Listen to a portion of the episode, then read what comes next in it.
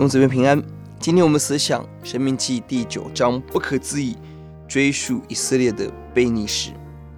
承续的第八章祝福当中提醒，一到三节是祝福，神要他们赶出高大的亚衲族人；四到六节是提醒，不可以置疑。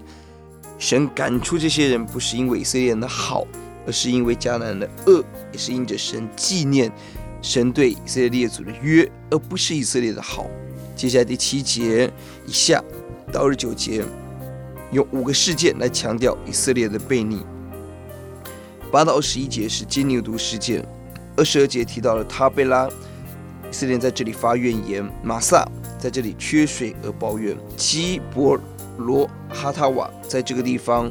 百姓厌恶神的食物而要吃肉；而二十三到二十九节加利斯巴尼亚这个地方是呢不可上上应许地。等种种的不断的提醒以色列，我们常我们是常常被你的一群，求主使我们千万不可以自疑，要加倍的谦卑，加倍的战兢。这些经文很宝贵，在第九节提到了四十昼夜，摩西上了山要领受两块石板，耶和华与你们立约的板。那时我住在我在山上住了四十昼夜，没有吃饭也没有喝水。十八节。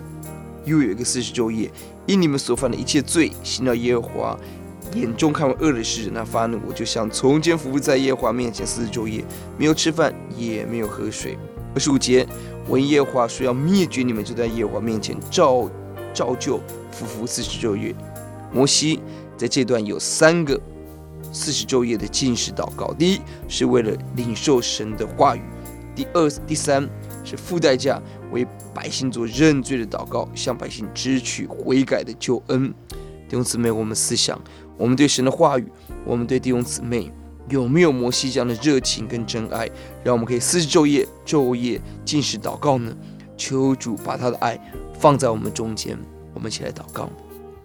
主，我们感谢您，哦，主，你让我们在顺遂的时候，千万不可以自以为是我们的好。领受福气，一切都是从神而来。我们把从你而来的放在主的手中，让我们学习谦卑。主耶呼，求你把摩西四昼夜的恩典给我们，让我们为神的话语、神的名昼夜祷告呼求，奉主的名，阿门。